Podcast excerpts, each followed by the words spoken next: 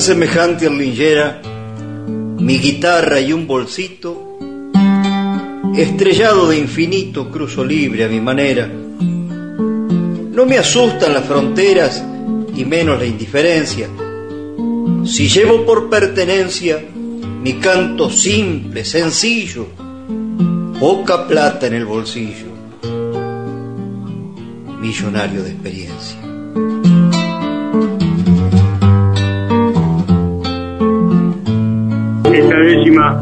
Nos marca el comienzo de un micro que va a salir todos los martes a esta hora. Cuando ustedes en la cocina los martes a las 10 de la noche escuchen esta décima es porque del otro lado Enrique Mario Cabrera va a estar conversando todas las noches martes de alguna cosa distinta. Los saludamos y empezamos a desandar este micro. Amigo querido, buenas noches, ¿qué tal? Buenas noches, estimado. ¿Cómo andan ustedes por allá? ¿Cómo los trata el tiempo? Muy bien, gracias a Dios, muy bien. Un lindo día hemos tenido hoy, con, con no te digo caloroso, pero nos hace pensar que en cualquier momento vienen los días que queremos para trabajar tranquilo. ¿Cómo están en las flores, Mario? Bien, bien, bien. Dudoso porque me parece que va a estar para torta frita acá. Ah, este, sí, ya, ya, juntamos la, la ropa de la, de la, de la cuerda porque me parece que también se va a haber novedades. Bueno, es Este, cuestión de sí. hacerse amigo de la patrona para que se arremangue y haga torta. No, no, acá lo que cocinamos somos los varones. Ah, bueno, entonces no hay Las problema. mujeres no tocan las ollas acá. Las mujeres no tocan las ollas. Entonces no hay problema, Mario, es cuestión de encararla, la tiznada nomás. Sí, sí, sí, sí. sí. ¿Cómo andan? Bien, hermano, gracias a Dios, bien. Contento con el comienzo de este micro. Eh, me encanta, me encanta la idea. eh, te agradezco la, aceptación, porque siempre es bueno. Vos viste que entre dos no solo un pampa, sino una tribu si se ofrece, dice José Hernández en el Martín Fierro por ahí, ¿no? Sí, lo único que uno trata por estos tiempos, donde creo que la gente tiene un, un tiempo más de, de apegarse a, a la radio. La radio tiene una magia tan especial que, que nunca lo va a superar este, otros mm, modelos, otros sistemas, ¿no? La radio tiene esa cosa que te ayuda a imaginar, a pensar. eh, yo siempre digo que abre la cabeza, ¿no? Este, bueno, y ojalá que esto, estas pequeñas historias que terminan siendo versos en mi vida este, sirvan para que alguien le, le, le pegue la oreja y por ahí si tiene ganas de escribir que escriba, si tiene ganas de escuchar o contar alguna anécdota o la, la mamarraché en, algún en algún cuaderno o algo o que por ahí este que es lo que uno apunta, ¿no?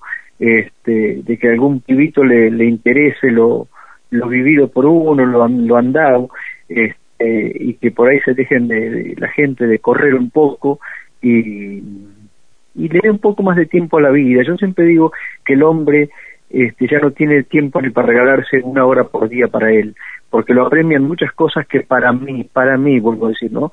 Eh, son insignificantes, ¿no? Este, porque cuando te vas de acá no te llevas nada, hermano. Así que bueno, vamos a, con estas memorias de un caminante, que, que es mi vida, ¿no? Al fin. Qué lindo, Mario, qué lindo eso. Y vos hablabas de la radio. Vos sabés que hoy la tecnología en la mismísima radio permite otras cosas. Y en algunas estoy totalmente de acuerdo y en la otra me niego rotundamente. Vos viste que ahora vos esté bajando una aplicación, podés escuchar a través del teléfono cualquier programa de cualquier lugar del mundo. Tenés que bajar la aplicación y lo escuchás cómodo. ¿Quién iba a decir eso, no? Y vos viste que también hoy, a través del teléfono celular, eh, te- se puede ver la imagen. De eso me niego, total. Porque la radio es como decís vos, es imaginación, ¿no es cierto? No es televisión. La- y entonces yo, eh, la tecnología, mientras no me muestre la cara haciendo radio, bienvenida sea, para llegar más lejos, para, para lograr otras cosas. Pero mostrarme no porque la radio no es televisión. Claro, claro, claro, claro, claro. Así es la vida. Verás que en algunas cosas me niego, Mario. está bien, está bien, está bien. Está bien. Este, así es, así la cosa. Bueno, usted dirá. Y bueno, eh, yo abrí la puerta y te invité a Bueno, pasar. bueno. Te sentaste cómodamente, está prendido el fogón y empezamos a escucharte. Eh, desde el año 82 que comienzo con esto de, de la, de, la, de la guitarra, este, yo se venía memorizando cosas cotidianas de la vida, cosas de pibe, este, y vuelvo a decir lo mismo, vivir en la ciudad siempre me trae mucha nostalgia del campo, ¿no? Y siempre me trajeron una nostalgia muy amplia, tres personajes que vi siendo niño, los receros, los crotos y después los primeros mochileros.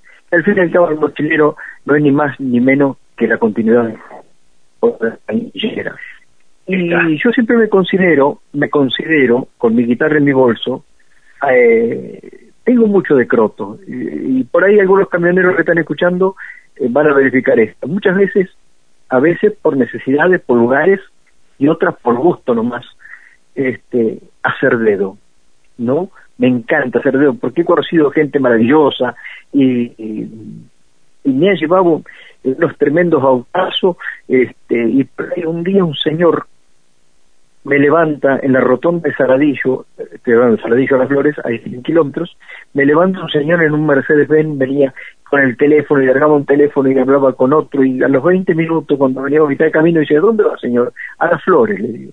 Ah, perdón, dice, venía, el señor vendía maderas, sí. vende maderas. Entonces dice, ¿qué guitarrero? Soy payador, qué lindo, dice, y escribe sus versos, seguramente que sí. Sí, le digo, usted sabe que yo escribí una novela y jamás le edité, dice este, vivo ocupado con mi trabajo. Tenía tres madereras este, en diferentes partes del país. Le digo, pero por lo que usted me cuenta, digo, económicamente no tiene ningún problema, pero no tengo tiempo, hermano, me dijo. Así que me llevó hasta casa, nos pusimos a charlar, comimos unas chuletas vuelta y vuelta porque venía a vender madera a una cuadra de casa. Le digo, ¿por qué no edita? Y no sé a quién, y esto aquello. Bueno, ahí nomás empecé a llamar a uno a otro y editó en la editorial eh, Duken, ¿no? Los sueños de un pescador. esas cosas da esto de andar la vida.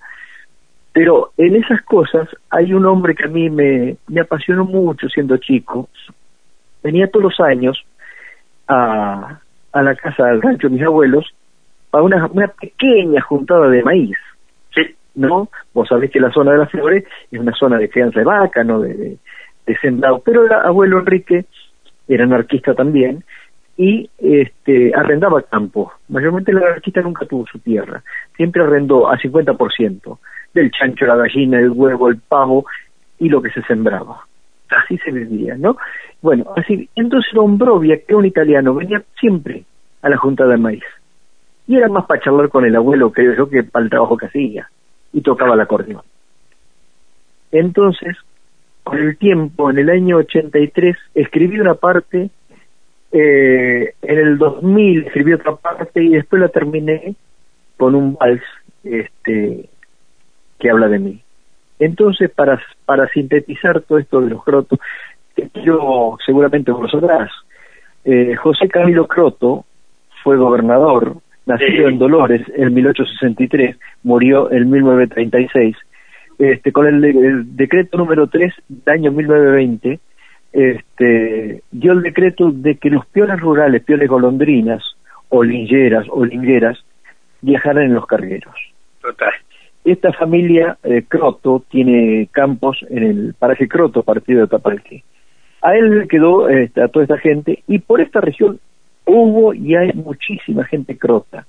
Gente crota que ya este, murió hace poco tiempo Bepo, que era de Tandil, que hay libros sobre él. Este, todos estos hombres eh, cada uno cargaba un misterio, cada uno tenía una habilidad, eh, algunos eran muy buenos alambradores, artesanos, este, muchos muy leídos, muy leídos. Por acá entre mis libros anda por el Padre y nuestros campesinos. Los editados en 1908 y 1912 este, España. Dejó Don Brovi, dejó el abuelo Enrique. entonces toda esa gente tenía eso. Entonces yo digo, empiezo este, este, este ciclo que vamos a hacer diciendo, recuerdo una tardecita llegó al rancho mis abuelos un croto pidiendo para pasar la noche. El abuelo Enrique le hizo un en el galpón, la abuela Francisca le mandó un poco de hierba y galleta conmigo, y a la hora de la cena hubo un plato más en la mesa. Mientras que la sartén cantaba la grasa fritando las papas y del horno de la cocina estilar salía un lindo saborcito cordero asado, eché unas batatitas al fuego para que se asaran. Cuando me dijo el abuelo, vaya a buscar al hombre, y llegamos juntos hasta la puerta de la cocina. Entre sus manos grandotas y huesudas traía una verdulera. Con un acento medio agringado dio permiso para entrar. Le alcancé la fuente a la abuela para sacar mis batatitas, el cordero y las papas. Y un vaso de vino rosado alcanzó para que aquel hombre contara que venía de tierras muy lejanas, que había dejado la villa, la compañera, los hijos, en busca de una esperanza. Y después, un jarro grandote de café pasó de mano en mano. Y la ternura y la bondad de la abuela se hicieron pastelitos en el centro de la mesa. Dijo el lillera gringo, he puesto con permiso de trabajaré para ustedes. Y fueron polcas, chamarritas, mazurcas, bayón, hasta un tango.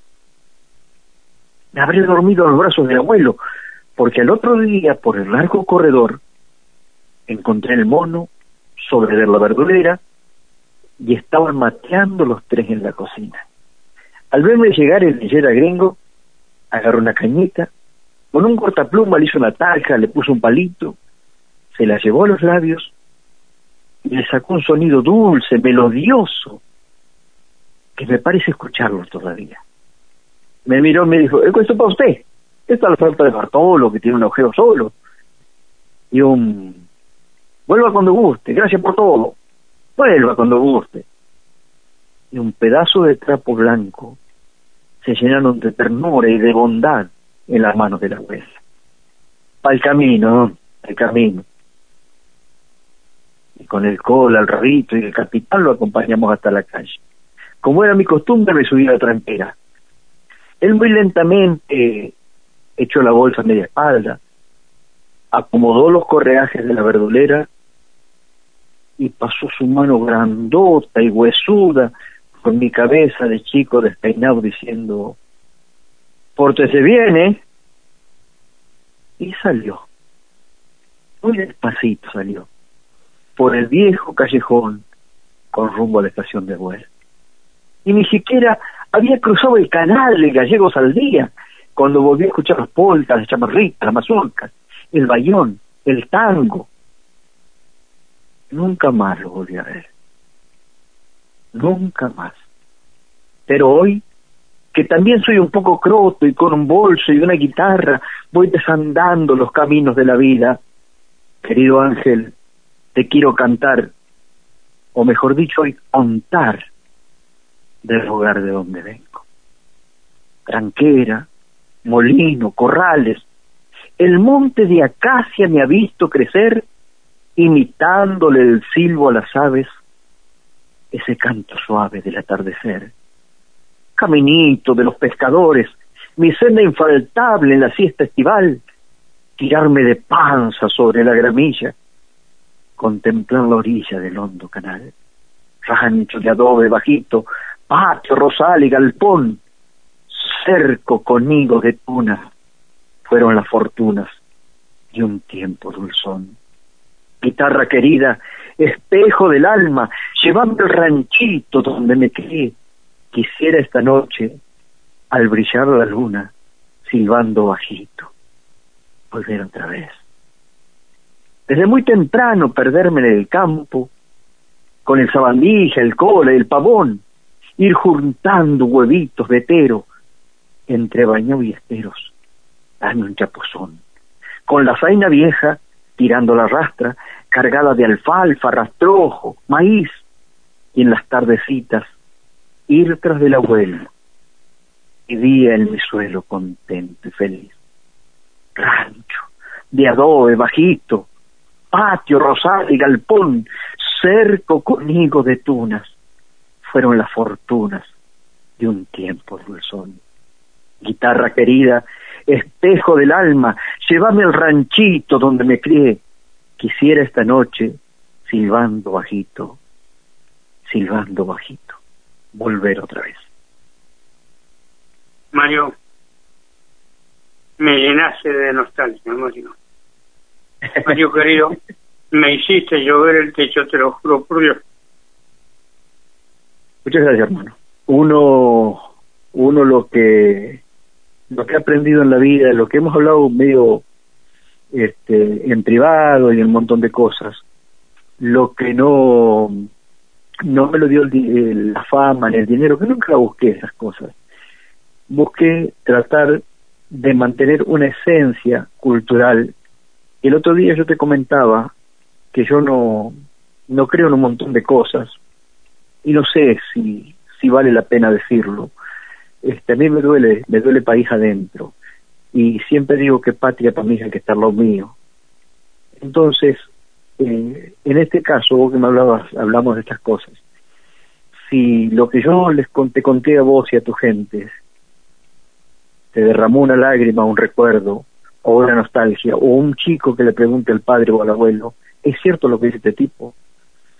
Si eso eh, he logrado, he cometido eh, el mejor de los aciertos, serle útil a mi país a través de una cultura sencilla, humilde, este, que es la esencia de este país, que tanto nos hace falta. Mario, hoy te lo dije en privado, ahora te lo digo con toda la audiencia de testigos. Por favor, nunca, pero nunca más me digas gracias por darme un espacio. ¿Sabes?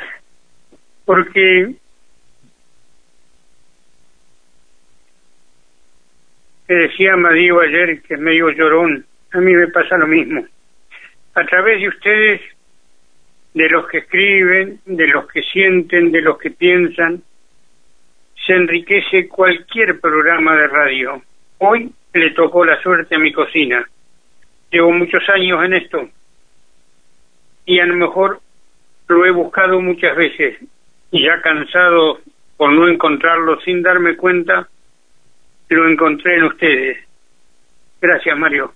Muchas gracias.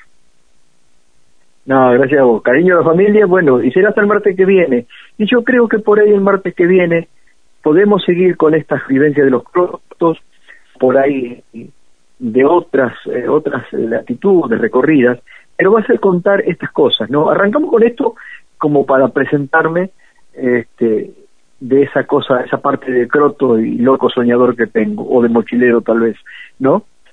Sería el comienzo, pero ¿te gustaría los receros para la semana que viene? Y vos sabés que tal, para mí cuando vos arrancaste con el título Recero, Croto y Mochilero son todos amigos del camino, camionero también podría agregar yo. Entonces me parece bárbaro, me parece bárbaro. Ahora si vos llegas a encontrar para contarme a mí y a la audiencia de la cocina algo mejor que esto, Mario, bueno, ya la cosa se va a empezar a complicar. ¿eh? Bueno, las flores y este, esta zona fue de muchos receros. Así que este, la semana que viene vamos a, contar de, de don Julio Largel, papá del, doctor Nacho Largel, que era jinete, y vamos a contar una historia real de, de un hombre recero que le sucedió sucedido, una historia que me contaba el abuelo, esto pasó en el año 60, este, que también termina como colofón en un verso. Así que bueno, será hasta el martes que viene, un abrazo grande, y bueno, si yo vivo por acá, tenemos de torta frita y bueno, algún día haremos la torta frita en tu casa. Pero qué lindo sería, Pero ese, ese día, ese día seguramente que no vamos a encontrar sueño porque hay tantas cosas para hablar de esto. Quiero contarle a mi audiencia que estamos trabajando con vos un tema que ese día te tengo que pedir ayuda. Porque yo te puedo asegurar que si yo estoy animando un paseo criollo, un desfile en el pueblo que sea, y entra un hombre con 400 yeguas siguiéndolo, y yo no puedo seguir hablando, Mario. De eso, de eso vamos a, vamos a, vamos, ya estoy atando los cables para contarles esas, esas historias de nuestra región que también son las de ustedes, que también son las de ustedes. Sí, seguramente, no podemos, No podemos desmerecer la gente que hace patria por el CUI, por allá, por por este las zonas eh, cubiertas de, de nieve, eh, los catangos, los, ferroviarios, los maestros, esos también son, son gauchos que hacen patria. Seguramente. Vos vas, a poder escuchar, Mario, una nota que estoy esperando que mi nieto haga tiempo para subirla, que logré con Beto Rodríguez. Beto Rodríguez es animador de jineteada de Comayo. Lo conozco. ¿Lo, conozco? Bueno, contó cosas maravillosas, digo yo, maravillosas, pero vivirlas no son tan lindas del tema de la nieve. En cualquier momento te aviso que ya están subidas. ¿eh? Un abrazo, querido. Hasta el martes que viene. Y el martes que viene serán los, serán los receros. Gracias por existir, Mario. Muchas gracias. Adiós. Enrique Mario Cabrera.